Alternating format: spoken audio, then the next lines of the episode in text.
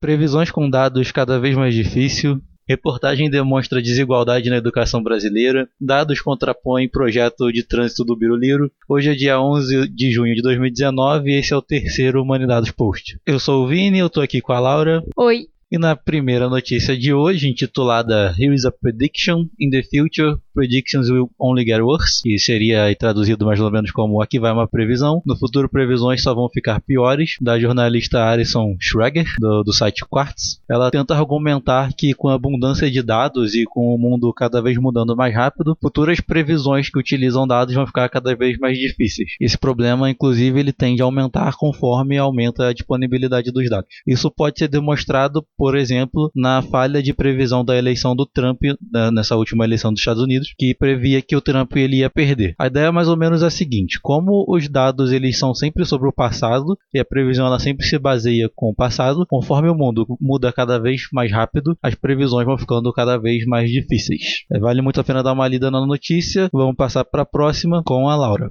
Justiça manda MEC suspender cortes das universidades federais. A juíza Renata Almeida, da Sétima Vara Federal da Bahia acolheu o pedido do deputado Jorge Sola, do PT, é, e a da Aliança da Liberdade, da chapa que comanda o Diretório Central dos Estudantes, da UNB. Eles têm 24 horas para cumprir a ordem judicial sobre a pena de uma multa diária de 100 mil reais. A juíza Renata Almeida colocou: Não se está aqui para defender a irresponsabilidade da gestão orçamentária uma vez que é dever do administrador público dar cumprimento às metas fiscais estabelecidas em lei, mas apenas assegurando que os limites de empenho, especialmente em áreas sensíveis e fundamentais segundo a própria Constituição Federal, tenham por base critérios amparados em estudos que garantam a efetividade das normas constitucionais. E continuando pela linha da educação, saiu uma matéria no jornal O Tempo que se chama Educação para Todos, Futuro para Poucos. A matéria fala sobre desigualdade na educação. O estudo investiga alunos e escolas com mais chance de entrar para o ensino superior de acordo com as notas do Enem. De acordo com a investigação, a desigualdade social impacta na chance dos alunos entrarem nas universidades. Os alunos de escolas mais ricas têm mais chances de entrar para a universidade, principalmente as universidades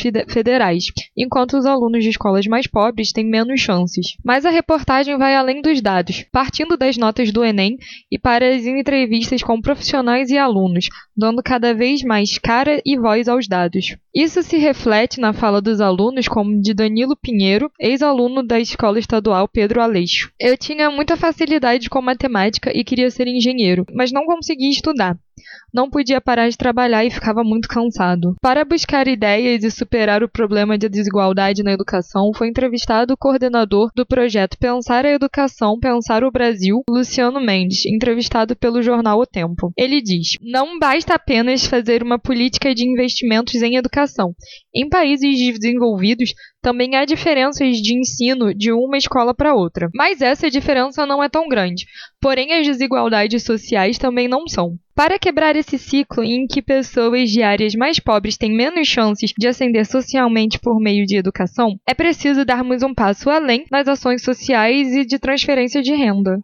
Para não dizer que não falamos de Biruliro, o nosso querido presidente entregou um projeto de lei que altera pelo menos 20 artigos do Código de Trânsito, mas que especialistas estão dizendo que tem um grande potencial de aumentar o número de acidentes. As propostas envolvem o aumento do número permitido de pontos na carteira, aumento de validade da carteira, a retirada da necessidade de cadeirinha para crianças e entre outras coisas. O problema é que os dados demonstram que o Código de Trânsito ajudou a diminuir acidentes. Entre 2014 e 2016 houve uma redução de 43.870 para 37.345 mortes, que dá 14,8%, que é uma queda que ainda está aquém do esperado, já que a meta da ONU era que a gente chegasse em menos de 19 mil mortes em 2020. Com as alterações do Bolsonaro, na prática os motoristas eles poderiam é, cometer ainda mais infrações. O jornal o Globo entrevistou Amanda Souza, presidente do Conselho Nacional de Trânsito da OAB, que disse que, abre aspas, na realidade há dois direitos a serem protegidos. Ou você vai proteger o direito do trabalhador que comete a infração, ou você vai proteger o direito da sociedade? Esse motorista que viola o CTB e tem uma pontuação na carteira, para que ele nunca perca o emprego, ele pode num único acidente tirar a vida de várias pessoas. Qual vamos proteger? O motorista que comete infrações ou a sociedade dos pedestres de vítimas que estão em outro carro? Fecha aspas e com isso a gente encerra o Humanidade dos Posts dessa semana. Até a próxima. Tchau, tchau. Tchau, tchau.